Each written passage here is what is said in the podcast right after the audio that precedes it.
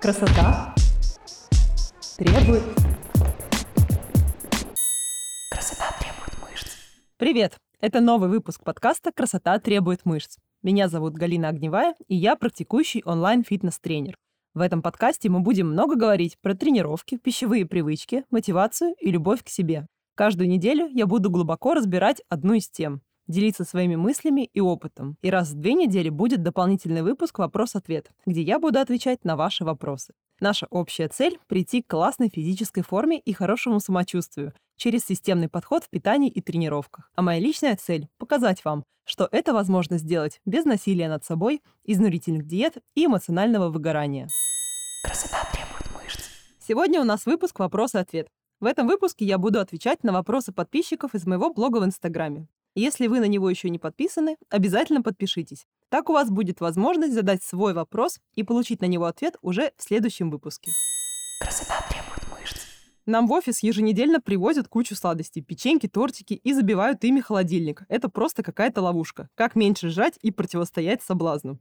Все вопросы я привожу как цитаты с сохранением авторской лексики. Так, открываем форточку, сейчас Галька будет душнить. Э, в предыдущем подкасте я много рассказывала про цели и про то, как их достигать, как не бросать на полпути.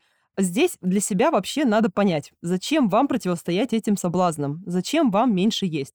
Ведь если вы получаете удовольствие от всех этих пирожных в офисе, и для вас это такой социальный фактор и повод приятно пообщаться с коллегами или отвлечься от работы, а худеть вроде как нужно, но непонятно зачем, то в чем вообще тогда проблема? Зачем себя мучить?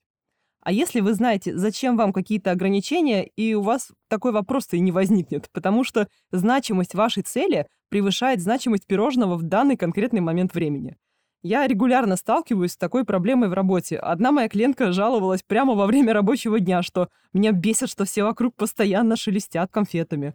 А еще у меня был клиент-мужчина, который тоже страдал, что в его офисе постоянно все едят тортики и пирожные. Но проблема тут заключалась в том, что он сам руководитель этого офиса, он сам же их покупал. И я не буду сейчас говорить про магическую силу воли, на ней вообще далеко не уедешь. Изменить ситуацию можно двумя способами. Пониманием важности для себя своей цели и формированием новых привычек в питании. Тогда тебе не придется ничего превозмогать там или бороться с соблазнами. Давайте вот пофантазируем, как могла сформироваться такая привычка постоянно перекусывать сладеньким в офисе, и что с этим делать. Во-первых, все эти сладости в офисе доступны, стоят на столе и мозолят глаза. Да, ваше текущее окружение в офисе не способствует похудению, это факт. Худеть вообще в наше время не очень просто. Высококалорийная еда очень доступна, привлекательна, переесть очень легко, все в красивых таких ярких упаковочках. Тебе привезут еду из любого рестика в течение получаса. Чтобы эту привычку изменить, можно начать с модификации своего рабочего места. Можно действовать радикально и изменить саму кухню. На видное место положить фрукты, а печеньки и конфетки хранить в закрытых ящиках, например. Но не думаю, что ваши коллеги тоже хотят всех худеть и оценят ваши усилия. Поэтому можно, например, реже ходить на ту самую кухню. Организуйте себе на рабочем столе красивый графин и бокал для воды. Или просто поставьте бутылку рядом со столом. А те же самые перекусы вполне можно собрать себе, исходя из своих собственных предпочтений. Например, нарезать любимые фрукты, овощи, орешки и сложить в красивый контейнер. Вас напрягает, как другие жуют и шелестят постоянно чем-то? Угадайте, что я сейчас скажу. Попробуйте работать в наушниках под приятную музыку, ну и так далее. С окружением разобрались. Теперь обратите внимание на свой рацион. Я знаю много примеров, когда на завтрак едят творожок, на обед какую-нибудь курочку и салатик, я ж типа худею, а потом удивляются, почему их тянет на печеньки и конфетки в течение дня. Мозгу пофиг, что ты хочешь похудеть. Он ищет способы обеспечить тебя энергией. Он знает, что сладкое – это источник быстрой энергии. И где этот источник лежит? Так что задача – выстроить себе адекватный рацион. Банальное недоедание белка и сложных углеводов в течение дня могут быть причиной, по которой вы постоянно чувствуете желание что-то пожевать и думаете о сладком. С эмоциональной точки зрения, часто тяга и мысли о сладостях усиливаются именно в момент, когда вы себе говорите «я на диете, и мне это нельзя». Жесткие ограничения порождают еще больше стресса. А если человек привык проживать стресс заеданием сладостями, в такой момент важность этой самой конфетки в голове усиливается просто многократно. И вообще, если мы говорим про эмоции, лично у меня ощущение от этого вопроса примерно следующее. Вот я, и я хочу похудеть. Вот моя тяга к сладкому, с которой мне надо бороться. Вот печеньки и тортики, и это просто вселенское зло, которое меня соблазняет. Хотеть сладкого – это нормально. Точно так же, как и хотеть соленого, острого и так далее. И не надо демонизировать эту потребность. В здоровом, адекватном рационе даже на похудение есть место любым продуктам. Например, при моем подходе работы с питанием можно спокойно есть хоть шоколад, хоть круассан, и при этом спокойно двигаться к своей цели и получать результат. Красота требует мышц. Нужен ли мне жиросжигатель? Я очень хочу прийти в форму к лету, пресс и попу. Мне посоветовали вот такой. И прикреплена ссылка на добавку с маркетплейса. Краткий ответ – нет, не нужен. Но я все-таки расскажу об этом поподробнее. Жиросжигатели воспринимаются в обществе как такая волшебная таблетка. Но давайте разберемся, что это такое и почему они не жгут жир. Жиросжигатели различаются по механизму действия. Есть термогенные. Они содержат в себе стимуляторы, повышающие расход калорий во время тренировок. Они работают за счет повышения пульса, давления, температуры тела. Есть липотропные. Они тоже не сжигают жир напрямую, но влияют на метаболизм жиров. К этой группе относится самый известный L-карнитин, но он всего лишь участвует в транспорте жирных кислот, но он не достает жир из клеток и никак не ускоряет процесс жиросжигания. Есть диуретики. Они выводят лишнюю жидкость. В первые дни они создают иллюзию похудения, но на самом деле снижение веса происходит из-за вывода воды, а не за счет сжигания жира. Аноректики, которые подавляют аппетит, уменьшают чувство голода на уровне нервной системы. У большинства из них приличный список побочек. Высокое давление, тремор, бессонница, нервозность, головные боли, судороги. Подумайте, стоит ли оно вообще того? Причем качество и эффективность таких спортивных добавок не регулируются должным образом. Вот вы купили спортивную добавку на маркетплейсе, и вы вливаете в себя смесь вообще сомнительного качества и неизвестного состава. А еще очень часто в случае с добавками срабатывает такой эффект плацебо. Девушка садится на диету, начинает тренироваться и заодно подключает перед тренировками L-карнитин – но я же вот 3000 потратила на этот жиросжигатель, я настроена серьезно. И эта мысль заставляет человека ответственнее относиться к диете и тренировкам.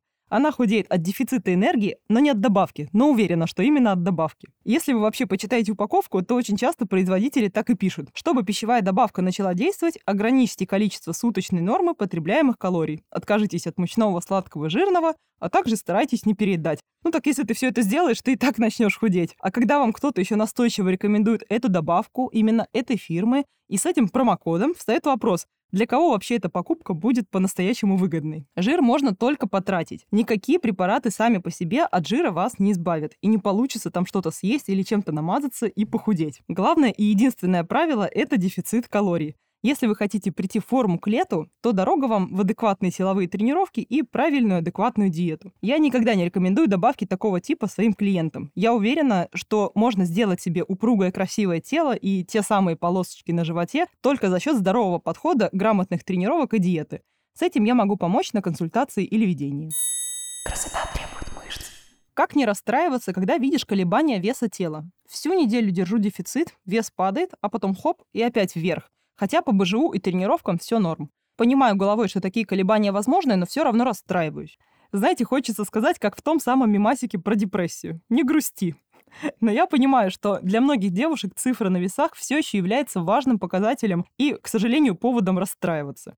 Основной проблемой я здесь вижу то, что в обществе существует в целом такое неправильное представление о процессе жиросжигания и потери веса. Вес на диете не обязан падать по линеечке вниз с определенным минусом каждый день. Цифра на весах вообще зависит от массы факторов. От количества жидкости в организме, рационе питания за день до взвешивания, количестве соли и углеводов в рационе, наполненности кишечника, мочевого пузыря. Условно, как давно ты сходила в туалет, тоже влияет. Да, ты могла соблюдать диету всю неделю. Но, например, не выспаться или съесть что-то соленое. Это может быть середина цикла, когда происходит задержка воды из-за гормональной перестройки в период овуляции.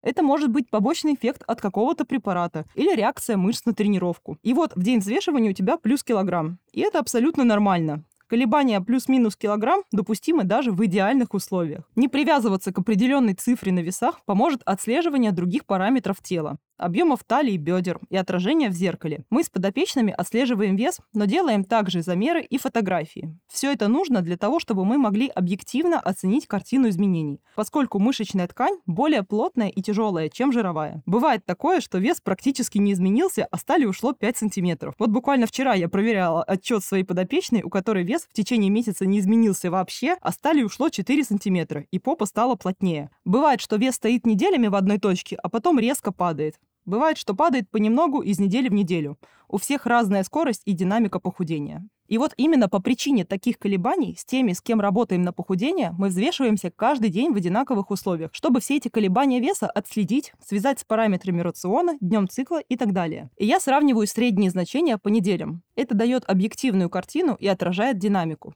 Но самое главное, это снижает важность цифры на весах и превращает это в еще один инструмент отслеживания прогресса. К отслеживанию веса лично я отношусь как к отслеживанию скорости езды на машине по спидометру. Ты не можешь ехать целый час на скорости 120 км в час, потому что есть остановки, пешеходные переходы и так далее. И твоя средняя скорость может быть ниже, чем ты ожидаешь. Но это просто цифра на спидометре. Точно так же, как просто цифра на весах.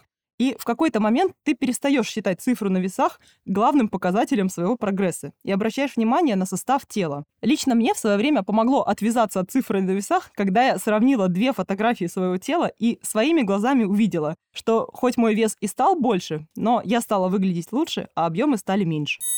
Красота требует мышц. Вот такой у нас получился экспериментальный выпуск. Оставляйте ваши комментарии. Нужно ли добавить больше вопросов? Как вообще вам такой формат?